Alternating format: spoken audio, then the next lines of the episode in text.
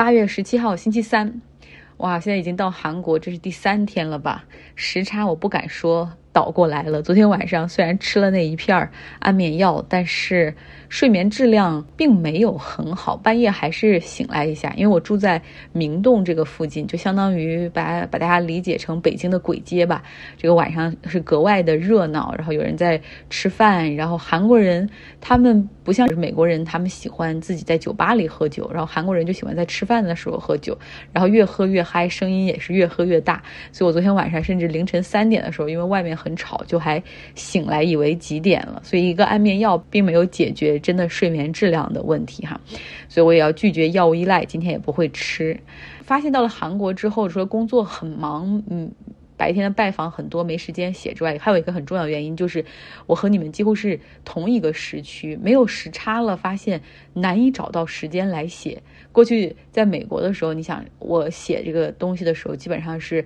你们的凌晨嘛，所以就感觉时间很充裕，可以慢慢来。但是现在就很难。呃，所以今天这个流水账式的讲述也请见谅。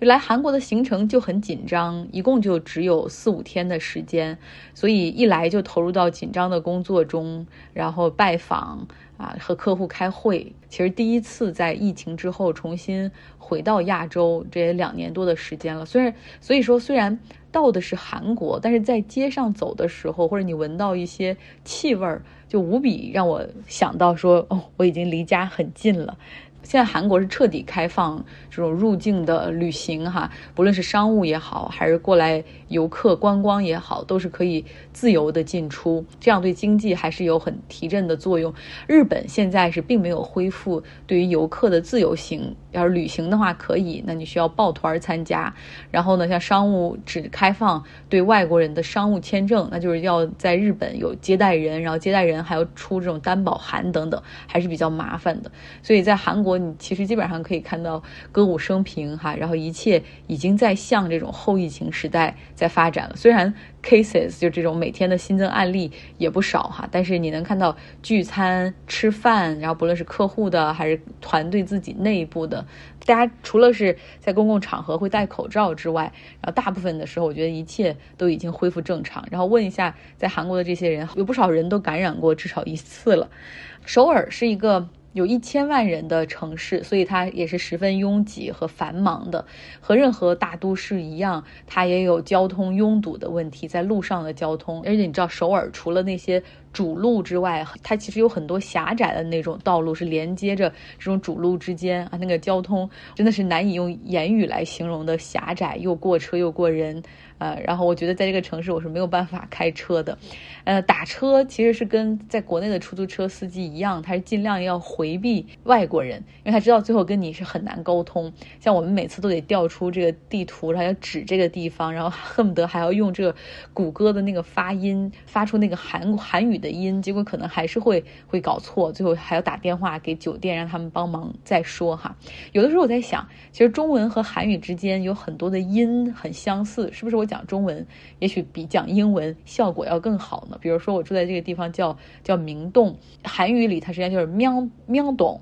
喵洞喵洞。然后像我们什么东大门、南大门，其实真的就是东大门、南大门，可能说的不太对啊，但是就差不多有点是这个意思。然后包括其实大家的人名，如果你让我看他们的那种英文的写法，我一个都念不出来。但是如果看他们的这种汉字名字的话，然后我觉得我我发出的那个音，其实跟韩语要更加接近一点。但是你又不好一上来就跟人讲中文。首尔有四通八达的地铁，像我们有的时候也会搭乘地铁，因为真的在早晚高峰的时候，路面上实在太堵车了，没有办法。地铁的价格也很便宜，购票也很方便。谷歌地图在韩国，你只能查看位置，但是没有办法查看路线。也就是说，我现在打开这个地图，能看到我在哪儿，然后我要查输入的地址，也知道我要去哪儿，在这中间就没有办法形成路线哈，因为。呃，韩国是因为觉得和朝鲜的关系的原因，不愿意把这种交通信息类似于敏感数据给外国公司。其实实际上也是变相对本国互联网企业的一种保护。所以在韩国本土有两家很大的互联网公司，一个叫叫做。卡靠 Talk，另外一个叫做 Navier，Navier 好像它就是非常萌，有个熊，有个什么兔子的那个做他们吉祥物的那个 Line，它的母公司就是 Navier，然后他们这两家公司是有很强大的地图业务，然后也跟他们的其他一些业务是打通的，像这个卡靠 Talk，你可以把它联想成呃微信加。滴滴加百度地图的这样的模式，然后 Navier 它也是有这种什么，就像它类似于百度搜索，然后地图以及这个 Messenger 这样的即时通讯软件的功能。但在这两款地图上有个最大的，对于外国人来说有个最大的问题就是，如果你是输入他们的英文地址的话，通常是没有办法回复和找到的。所以，所以我在首尔生活的外国人，他们的做法就是，就是你要开一个翻译，然后你要把英文地址贴上去，翻译成韩文，然后你再输入到这个。地图里面就可以识别了，呃，其实我以为这次的行程可以更好的去了解一下，就是韩国的这个文化哈，因为毕竟是出差，它不是旅行，应该可以能够接触到很多本地的人。但实际上我错了，因为在海上风电这个领域，尤其是在漂浮式的海上风电领域，更多的还是欧洲的那些大的开发商在韩国去耕耘，啊，他们都是在这儿的分公司，所以在这里工作的人大部分呃是。外国人有的是韩国人的话，他们也都是有海外的经历。然后还有一个韩国人，他很有意思，他移民到美国之后，然后加入了美国国籍。你知道这个韩国他是不允许双重国籍的，加入美国国籍就意味着要放弃韩国国籍。但是后来因为家里又有老人需要照顾，所以他又携着他自己的那个 nuclear family 小家庭，然后从美国又回到了他土生土长的韩国哈。但是他现在虽然回到了他自己的 home country，但是因为他已经加入了美国国。所以他实际上是一个外国人，在自己的国家。然后他现在呃工作是需要办工作签证的，所以这个是很有意思的一点。然后韩国人他实际上和日本人有点有一点很相似，他实际上对外国人是非常不信任的。比如说韩国人他会要求在这儿有工作签证的外国人，你需要把那张工作卡。时刻带在身上，因为那个就是你的 ID。比如说你要去银行办一个东西，然后你要去任何跟这种就是大的 agency 打交道的话，你拿护照是没有人认的，你必须要拿这张就是他们叫 alien card，就是外国人卡，然后来看你的身份情况。然后有一个已经是在这个公司里做到了 director 的。级别，我相信他的工资也应该很高哈，就是那种 cash flow 流水什么的，应该也很好看。但是他去银行申请信用卡的话，额度也只给一千块钱，因为你是外国人，他们理论上认为你随时可以离开这个国家，不管你的债务。所以这是一个很有意思的一点。还有就是大家可能这两天在我的这个微信公号上已经看到了很多哈，不停的发吃的照片。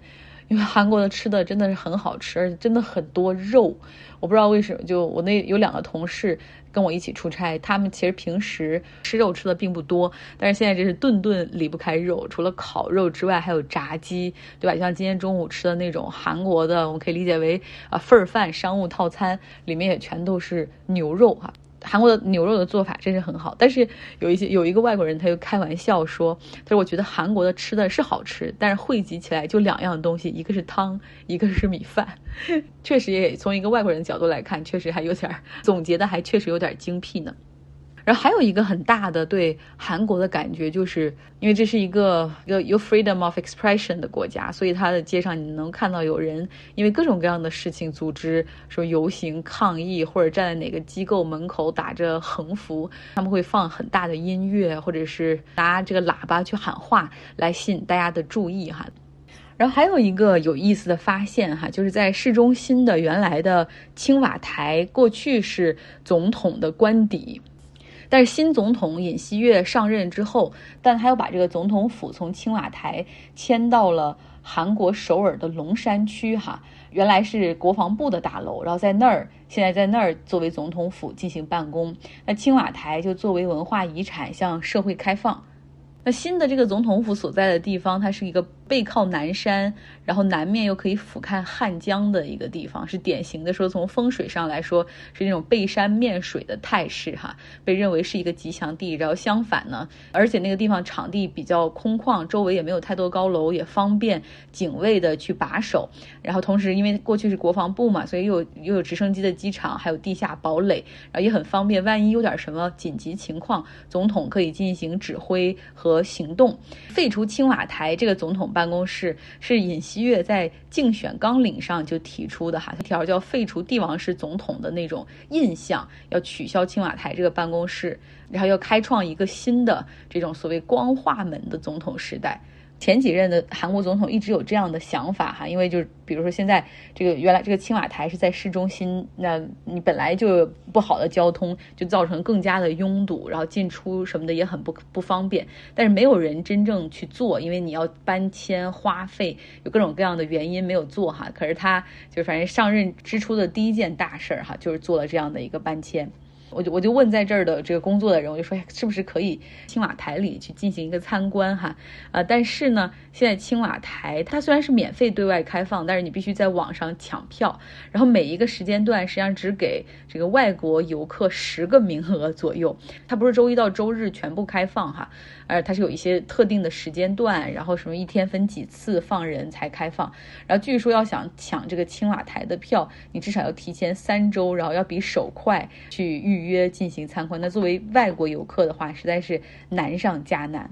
好了，今天就先聊到这儿，然后希望这两天还是继续有时间跟大家去分享我的旅行中的一些感受。嗯，我到了韩国之后已经做了两次核酸了，一次是他们要求落地之后要做一个二十四小时之内的核酸，就是属于不限定，不是说。立刻下飞机你就要检，而是需要，而是说你落地之后，你可以找自己方便的时间，然后方便的地点去进行检测。然后又因为马上去日本嘛，日本要求入境之前什么七十二小时的核酸检测报告，所以就做了两次，真是酸爽。然后这个每一个国家都需要申请类似于中国的这个什么绿码之类的。就每天光填这些表格就能把人烦死。然后今天终于拿到了我的这个检测报告是阴性，就可以顺利的再往前走一步哈。然后周五就要去日本。好了，今天先聊到这儿，希望你有一个愉快的周三。